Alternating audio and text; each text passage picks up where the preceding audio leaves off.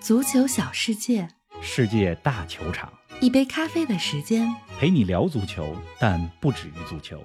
二零二三，我们一一起起看球、聊球、追球。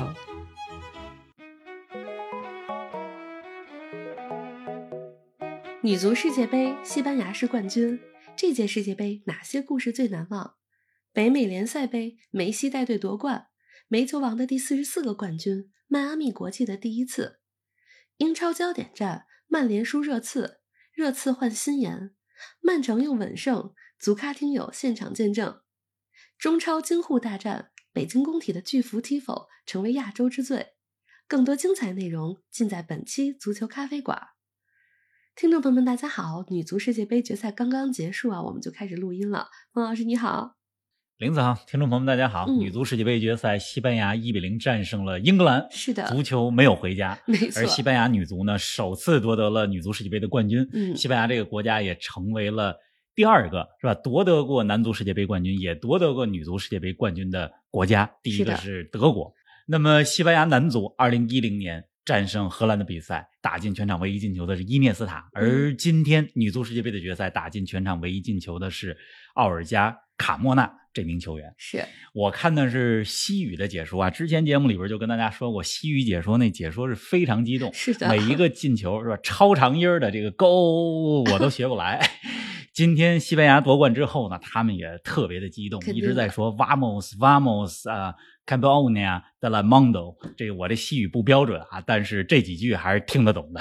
能感受到，是的。我看你也看了女足世界杯的决赛，你看的怎么样？我是开场过了一会儿才开始看，不得不说真的很好看，比赛节奏快，攻防非常流畅，而且西班牙和英格兰的风格迥异。虽然没有加时，没有点球，也没有跌宕起伏的剧情，但是已经是相当完美的决赛了。你这周末是带病坚持录音，带病坚持没少看球球，而且不止看了这一场。咱们还是先说女足世界杯吧。好啊，女足世界杯开始之前，咱们前瞻过一期节目，嗯对吧？前瞻的节目里边说呢，说这届女足世界杯是看好欧洲球队的。是从这个结果来看，哈，咱们前瞻基本面我觉得是说对了。你看这四强里边，嗯三支球队是欧洲球队，是的，瑞典、英格兰和西班牙。决赛呢，又是一场欧洲的内战。嗯那么，瑞典、英格兰、西班牙这三支在女足世界杯上应该说是冠亚季军球队，因为昨天的比赛，瑞典战胜了东道主澳大利亚，夺得了季军，是吧？冠亚季军三个国家，恰恰也是欧洲的女足联赛过去几年里发展最为蓬勃的国家。这几个国家的俱乐部球队在女足欧冠当中的表现也是非常出色的，就联赛发展好了，他们国家在世界杯当中成绩也非常的不错，这就符合了足球的规律。是的，这样一场势均力敌的决赛，方老师，你觉得西班牙赢在哪儿呢？或者说英格兰输在哪儿？这两个球队啊，西班牙和英格兰，就这届杯赛啊表现出来的内容和整体实力而言，我觉得是伯仲之间。嗯，那么在赛前呢，大家可能更看好英格兰队，因为英格兰队去年夺得过女足欧洲杯的冠军，而且咱们也说过，英格兰的主教练威格曼有着非常充足的大赛的经验，嗯，而且他的临场指挥在淘汰赛当中是非常强的。但是就这场决赛而言，西班牙踢的真是好，而且我必须得说，西班牙的准备工作做得好，打英格兰打得很有针对性来。说说，你看这场比赛全场的唯一进球，那个球是怎么进的，是吧？西班牙队中场断球之后打反击，嗯，反击三传两倒就打到了左边路，其实就是一个带球突破，然后分边儿打到左边路之后，左边路的球员奥尔加射门得分，就是这个进球的套路，我觉得可以说是汲取了尼日利亚在八分之一决赛打英格兰那场比赛的经验。啊，那场比赛之后，咱们我记得在小视频当中说过吧，就尼日利亚打英格兰之所以能够把英格兰带入点球大战，是因为尼日利亚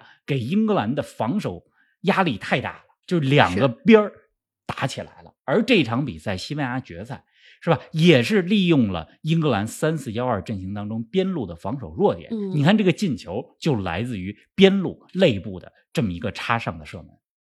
而且除了这个进球之外，我觉得整场比赛西班牙的控球优势发挥到了极致。就这个控球呢，它不是说传控，不是说一直在传控，把球传进球门的那那种传控啊，嗯而是什么呢？就是西班牙不让英格兰拿到球，是就是在西班牙拿球的时候，英格兰着急啊，是是吧？尤其是西班牙领先之后，英格兰更摸不到球，这英格兰呢就越打越着急。所以从这几个角度来讲，西班牙这场比赛是非常成功的，而且也拿到了满意的结果，这就是他们想要的决赛。确实啊，英格兰屈居亚军啊，没能让足球回家。前几天打进决赛之后，英格兰球迷们高唱的“让足球回家”，是不是唱太早了？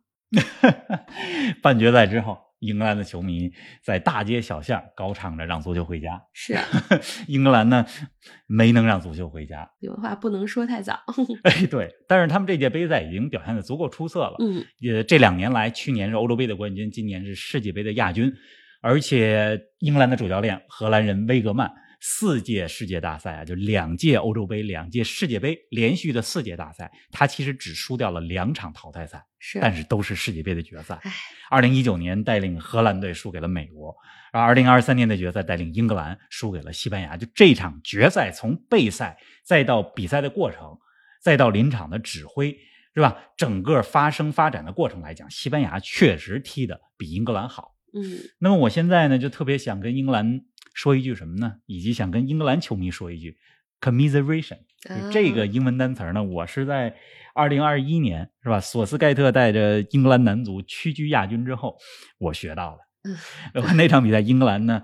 点球大战输给了意大利，然后后来很多记者采访索斯盖特的时候，先说了一句 commiseration，就翻译成中文是什么意思？就是其实就是深表同情，是吧？怜悯的意思。是，我觉得可能没法中文直接翻吧，它其实也带有一种就是说很遗憾没拿到冠军，是吧 表示一些惋惜的这么一个词儿。嗯，哎，但是我觉得就像刚才所说，英格兰这两年已经足够出色了，是吧？要知道英格兰它是一个。禁止过女足专业运动五十年的国家是啊，而且女足运动发展的不是很早，而进入九十年代、二十一世纪是吧？英格兰在全球范围内，它发展女足运动都不是很早的，但是最近几年来越来越专业，拿到了欧洲杯的冠军、世界杯的亚军啊，相当可以了。就是英格兰对于女足足球运动的影响力、女足足球文化的形成，包括你刚才说很多人聚在一块儿唱《让足球回家》这样的歌曲。是吧？它其实都是足球文化的一部分。呃，为期一个月的女足世界杯落幕了。回顾这届世界杯，冯老师，你觉得最难忘的记忆是什么呢？这届女足世界杯啊，确实我看了不少比赛，哎，难忘的地儿呢也比较多。我首先脑海里你这么一问我啊，我想到的就是哥伦比亚，因为这届哥伦比亚能够打进八强，还是最大的黑马球队，而且在巴金斯的比赛当中，他们曾经领先过英格兰。咱们之前的节目里边也介绍过哥伦比亚的头号球星琳达凯塞多，没错。再有呢，就是日本，日本踢出了美丽足球啊，在这届杯赛上，但是也是很遗憾啊，四分之一决赛输给了瑞典。而瑞典呢，虽然之前有着无冕之王的称号，但是这一届世界杯的淘汰赛当中，他们却心理素质非常的强大，连续淘汰了美国和日本，是吧？但是在半决赛当中，瑞典却输给了西班牙。是的，而被瑞典在八分之一决赛当中淘汰的美国队呢，也是首次止步十六强。你想，之前连续两届世界杯的冠军止步十六强，这还是一个挺大的冷冷门。是的。那么西班牙呢，拿到冠军的西班牙也是在多名主力缺阵的情况下拿到了这个冠军。因为可能有一些球迷不知道啊，就是这一支西班牙队在过去一年的时间里边，其实是有一些啊。内部的不和谐的因素，嗯，就是很多的球员啊联合抵制现在的主教练，是吧？说这位主教练如果带世界杯的话，他们就不来参赛。那确实呢，有些人坚持到最后也不来参赛啊，有些人妥协了。所以就是说，从纸面实力来讲，哎，这还不是纸面实力最强的西班牙队。但是这一支团队大名单当中的这些球员形成的这些团队，他们拿到了世界杯的冠军。这是西班牙。是的，还有呢？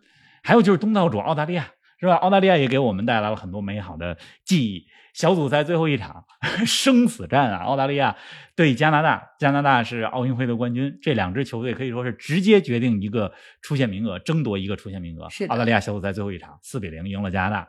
淘汰赛阶段呢，澳大利亚气势如虹，是吧？作为东道主，二比零赢了丹麦。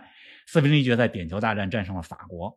那么在澳洲也掀起了一股女足热。嗯，我看有人说说，就是很多澳大利亚球迷啊，他们其实，在小组赛的时候都不知道，哟，女足世界杯在我们国家举办。但是到了淘汰赛，是吧？人人看女足，嗯，火起来了。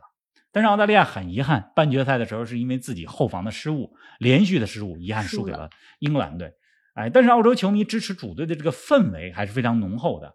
澳大利亚队啊，其实他们有一个昵称叫做马蒂尔达啊，就是你问澳大利亚的球迷，就是他们说澳大利亚女足的时候，从来不说澳大利亚女足，而是说 Matilda，就是这个马蒂尔达。就这个说法呢，是来自于澳大利亚的传统民歌《跳华尔兹的马蒂尔达》。就这个歌曲呢，也被称为是澳大利亚的第二国歌。咱们来听一段吧，还挺优美的。咱们来一起听一下。Once a jolly swagman camped by a billabong under the shade of a coolabah tree, and he sang as he watched and waited till his billy boiled. You'll come a waltzing Matilda with me, waltzing Matilda, waltzing Matilda. You'll come a waltzing Matilda with me, and he sang as he watched and waited till his billy boiled. You'll come a waltzing Matilda with me. 刚才咱们说了这么多世界杯的难忘瞬间，当然得说一句句中国女足，中国女足，中国女足让我们体验到了世界杯的参与感，而且一比零战胜海地的比赛，在长达一个小时时间被罚下一人的情况下，能够拿到那场比赛的胜利啊，我觉得确实也是铿锵玫瑰的精神。但嗯是呢，我们也必须看到差距，尤其是和欧洲球队之间啊，我们已经差了好几个档次。确实。总之，希望这届女足世界杯啊能够让更多的人开始喜欢上女足运动，开始更关注女足吧。嗯，哎，等有机会啊，咱们争取做一期女足世界杯的回顾节目。好啊，好啊，咱们把目光啊从澳大利亚转向美国。北京时间周日上午，北美联赛杯决赛，迈阿密国际通过点球大战战胜了纳什维尔，捧起了队史第一座冠军奖杯啊！王老师，你在短视频中不止一次说过啊，梅西加盟一个月啊，让迈阿密国际摇身一变，这是一个不大不小的奇迹了。确实，对我过去一周的时间里面，我必须得感叹，梅罗时代还没有结束。是啊，你看上周末咱们说节目的时候，是吧？C 罗刚刚带领着利雅得胜利拿到了阿拉伯俱乐部杯赛的冠军，是的，而一周之后，梅西带领着迈阿密国际，迈阿密国际是一支年轻的球队，一家年轻的俱乐部，拿到了球队历史上的第一个冠军，是吧？梅西加盟球队三十天的时间，七场球，一个冠军。就是他在场上的作用，我觉得我们不用再多说了，因为已经说过很多次，大家已经所有人都知道了。这更重要的是什么呢？就是过去的一个月，我是身临其境的感觉到，北美已经成为了足球热土。是梅西让无数的人们、无数的孩子开始热爱上足球这项运动。嗯，而且这个冠军呢，我记得前几天咱俩聊天的时候你也说了，就是对迈阿密的意义很大，对吧？是迈阿密国际的第一个冠军，他二零一八年才成立嘛，对呀，二零二三年梅西来了一个月之后，就是加盟级夺冠。夺冠之后，你看在颁奖典礼上，贝克汉姆也很开心啊。真的是笑开花了。当然了，梅西也很开心。是的，哎，我记得这两天有一个 E ESPN 的记者吧，他就说说这个采访过梅西很多很多年了，就是没见过梅西这么开心过。是的就是过去一个月在迈阿密征战北美联赛杯，确实能感觉到他是在为球队在全力征战，而且是非常开心的。哎，咱们足咖的目标啊，我觉得咱们也立个 flag 吧，争取将来咱们也来一个梅西专访，好不好？我觉得这个会在不久的将来。见你吉言。是的，对，最近我也看几个比较新的梅西的专访啊，确实是能感觉到他言语之间的开心。您正在收听的是足球咖啡馆，一杯咖啡的时间陪你聊足球，但不止于足球。我们是一档观点独立、内容原创的播客。您对我们最大的支持就是将足咖分享给更多的朋友，同时欢迎订阅我们的 V 加计划。微博搜索“足球咖啡馆”，成为 V 加订阅会员，尽享五大专属福利：加入粉丝群与冯老师聊球，云喝一杯新鲜调制的零子咖啡，观看来自比赛现场的专属视频，参与直播互动，还有机会对话世界知名俱乐部。二零二三，我们一起看球、聊球、追球。北美联赛杯决赛十一轮点球大战啊，看得太刺激了！这种超长的点球大战，感觉近几年每年的重大比赛都能有一回。二零二一年的欧联杯决赛，二零二二年的英格兰联赛杯决赛都是这样。哎，这点球大战真的太有意思了，十一轮实是啊，是吧？咱俩在不同的屏幕上各自看球，然后发信息。其实我不敢看你信息，我就特怕你跟我说 谁赢了，因为电视有的快有的近。我怕你比我早，我也怕你比我早给我剧透，因为咱没在现场。没错，在现场我不怕，我知道我那个时间肯定是第一时间。对。对呀，这个超长的点球大战，二零二一年欧联杯的决赛，比利亚雷亚尔战胜曼联的比赛，嗯，也是打到了门将这一轮啊，德赫亚啊踢丢了点球。真是。二零二二年，刚才你说到英格兰联赛杯的决赛，利物浦和切尔西最后一轮，利物浦的凯莱赫踢进了点球，而凯帕罚丢了点球。是的。而昨天啊，换句话来讲，是北京时间今天上午吧，周日上午的北美联赛杯的决赛，迈阿密国际这边。门将卡伦德自己先罚进点球，然后扑出了纳什维尔门将的点球，真的是超长的，呃，非常有意思的点球大战。没错，点球大战之前九十分钟常规时间的比赛也是相当刺激啊！比赛尾声阶段，纳什维尔和迈阿密国际都有绝杀的机会。这确实是一场高质量的比赛。其实我挺想看加时赛，但是这北美联赛杯啊，没这它的规则就是九十分钟。哎，打平就不没有加时，就是就是点球，直接点球。嗯，这是一场非常高质量的九十分钟的比赛。纳什维尔那边啊，踢得足够好，是吧？是的。你看纳什维尔到了下半场，其实他们完全掌控着比赛的局面。虽然比赛尾声阶段，无论是纳什维尔还是迈阿密都有绝杀的机会，迈阿密这边的坎帕纳是吧？还有一个球是打到了门柱上，但是必须得说，纳什维尔在下半场他们的机会更多。嗯，就是纳什维尔这支球队呢，团队感很强，球迷的氛围也很好，是吧？他们也有着美国的国脚，比如说他们的后卫齐姆尔曼，这是代表美国参加了二零二二年的卡塔尔世界杯。但是踢得好没有办法，迈阿密有梅西啊。其实道理就是这么简单。是这场比赛梅西的那个进球，大家都知道他会那么打，是吧？门将也知道他可能转那个角，是吧？那么搓那个角，但就是防不住。只能看着，是的。再过几天，梅西又将带领迈阿密国际征战美国公开杯，然后是美职联的比赛。从理论上来讲，迈阿密国际今年还有机会拿到三冠王。哎，确实有这个理论上的可能性，是吧？美职联还没踢呢，梅西先代表迈阿密国际踢两个杯赛，北美联赛杯拿到了冠军。你刚才说这个美国公开杯啊，其实它就是足协杯。哎，或者就像英格兰的足总杯，迈阿密国际呢，在梅西到来之前还挺争气的，打进了这项杯赛的四强半决赛。啊、所以过几天呢，是迈阿密国际客场对阵辛辛那提。辛辛那提现在是美职联当中战绩最好的球队。嗯，踢完了美国公开杯，这才是梅西的美职联，就是联赛的首秀。下周末呢，客场对阵纽约红牛，是吧？理论上来讲，有机会拿到三冠王。但是最难的其实就是美职联，是，就是这个美职联啊。现在迈阿密国际在东部，咱们之前也分析过垫底儿啊，嗯，就是你得先进季后赛，难的是先进季后赛。只要进了季后赛，进了这门槛，我觉得迈阿密就是大热。因为刚刚过去的北美联赛杯，我们已经看到了，对于这种杯赛和淘汰赛而言，你有梅西，有布斯克斯，有阿尔巴，整个球队和其他球队的实力就是不一样，确实是。哎，咱们再把目光转向欧洲足坛啊！英超本轮焦点战，热刺主场二比零战胜曼联，取得主场开门红，而且是哈里凯恩离队之后热刺的第一场胜利。方老师怎么评价一下曼联和热刺的表现呢？我可以主要评价热刺，不评价曼联。别呀，因为 前几天上期节目曼联对狼队那场比赛，咱们说了，对吧？我就说了，曼联赢狼队那开门红，嗯，赢得非常有运气成分。是，再这么踢下去不行。结果昨天。是吧？输给了热刺，就是热刺呢，面貌一新啊。虽然没有了哈里凯恩，但是在主教练波斯特特格鲁的带领下，今年夏训效果是非常不错的。昨天二比零战胜曼联的比赛当中，热刺我觉得除了他们的前锋里沙利松以外，是吧？其他球员都在最好的状态。新来的门将，从意大利意甲的恩波利过来的门将维卡里奥，在这场比赛当中奉献了多次神扑，是吧？中场麦迪逊表现出色。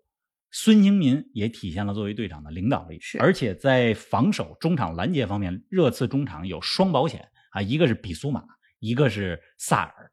热刺真的是这赛季值得期待。嗯，本轮的另一场焦点战，曼城主场一比零战胜纽卡，三冠王依然很稳啊。对这场比赛，曼城一比零战胜纽卡，咱们足咖的 V 加听友兰达是吧？他也在现场，而专门去了曼彻斯特看了这场比赛，是的，也给我们带来了现场直击。而且我觉得这场比赛呢，他看的特别有意义。为什么呢？虽然曼城赢球非常的常见。但是这场比赛有着不同寻常的意义，因为这是曼城拿到欧冠冠军之后，拿到三冠王之后，第一次回到他们的主场伊蒂哈德球场。嗯，兰达呢也给我们发来了一段，应该说不止一段，是现场球场的气氛啊。咱们一块儿来听一下，就是这场比赛开场的时候，在伊蒂哈德球场放的那首歌《Hey Jude》，对吧？好的，咱们一起来听一下。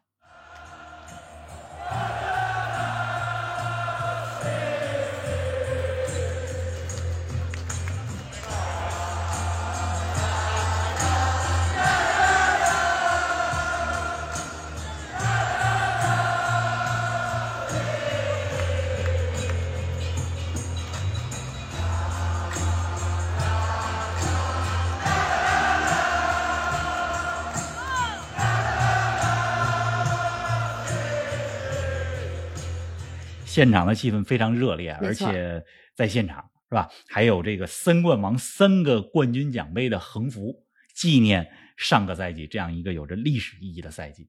而且这场比赛结束之后，啊，兰达还有感而发，写了一段话，哎，玲子来给我们读一读吧，好不好？行啊，兰达的小作文啊是这么写的：在伊蒂哈德现场看完了曼城纽卡的比赛，脑子就剩下一个问题：足球的魅力到底是什么？可能是后卫一次非常精彩的解围救主，可能是球迷在主队落后时仍然整齐划一喊出的句句加油，可能是坐在你旁边神魂颠倒的球迷，时而起立振臂叫好，时而掩面慨叹遗憾，也可能是一个秃头教练，他忽而冲到场边挥斥方遒，忽而又单膝跪地仔细观察。当然，还可能是他抛向球迷的飞吻，也可能是球赛结束，五万多人涌出球场，一起压马路回家，伴随着其实有些跑调的歌声。还有可能是一种情绪的传承，好像比如当你一直追随的球员即将退役或已经退役，你本开始想要主动选择对足球若即若离，想要主动抽身，日后优雅的做个看客，但是最终你会发现，其实对足球的热爱不会消失，它只是会转移进入下一个轮回，这就好似是情绪的传承一般，自然发生，无法避免。所以，足球的魅力到底是什么？这没有标准答案，但它可以是个个性化的答案。你认可它就是魅力所在。毕竟，football is life，是吧？这就是兰达的小作文。我这个嗓子还没恢复啊，大家多多担待。没有这个听你读这段啊，包括兰达写的这些内容，真的是觉得兰达呢文采飞扬。你这嗓子虽然没有恢复，但是读的也是优雅动人。兰达写的这段话呢，阐释了足球的魅力。嗯，我觉得他描述的这些非常有现场感的画面啊，就只有你走进球场，你才能感受到就这些足球的魅力。是的，所以我也特别呼吁大家呢，就是有时间的时候一定走进球场啊，不一定是欧洲五大联赛，就哪怕是自己家门口的业余比赛，你在现场，呃你能够感受到不一样的足球带给我们的快乐。是的。一说到足球魅力和足球文化啊，国安球迷真够给力的。北京时间周六晚上，北京工人体育场京沪大战，国安球迷制作的巨幅 Tifo 可以说是闪耀全亚洲了吧？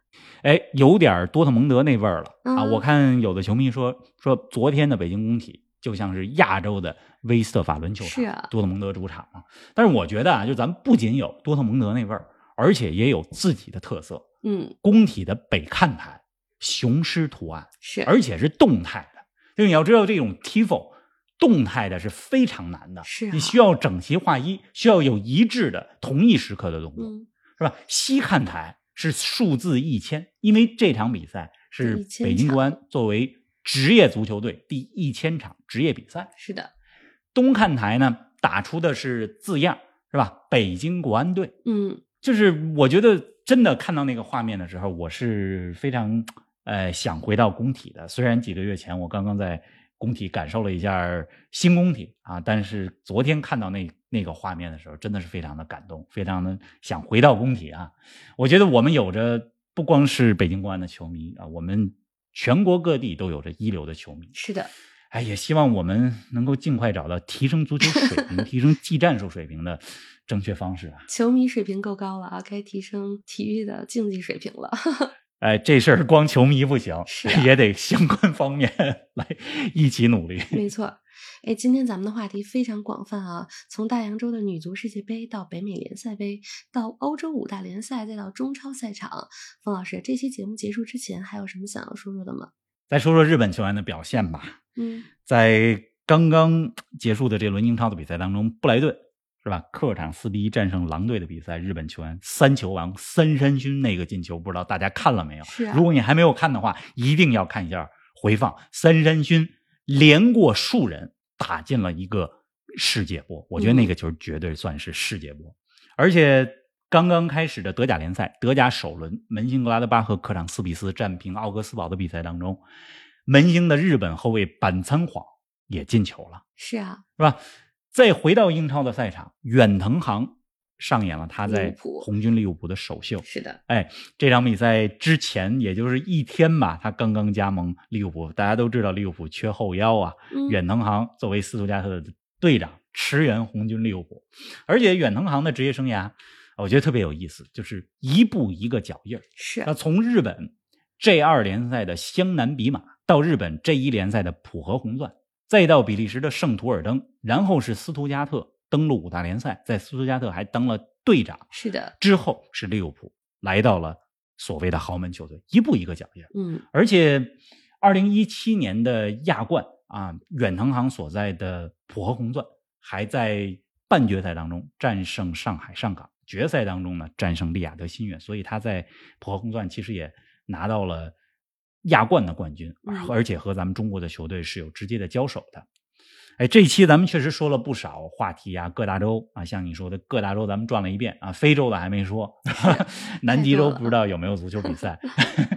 我们呢是在周日晚上录音，所以其实北京时间的周日晚上、周一凌晨还有好多的比赛没结束，比如英超那边还有一阿森纳和水晶宫的比赛呢。前几天咱们就说这轮英超最大的看点是谁会出现在阿森纳的球门前面，是拉姆塞尔还是拉亚，是吧？有好多话题，咱们留到下期再说吧。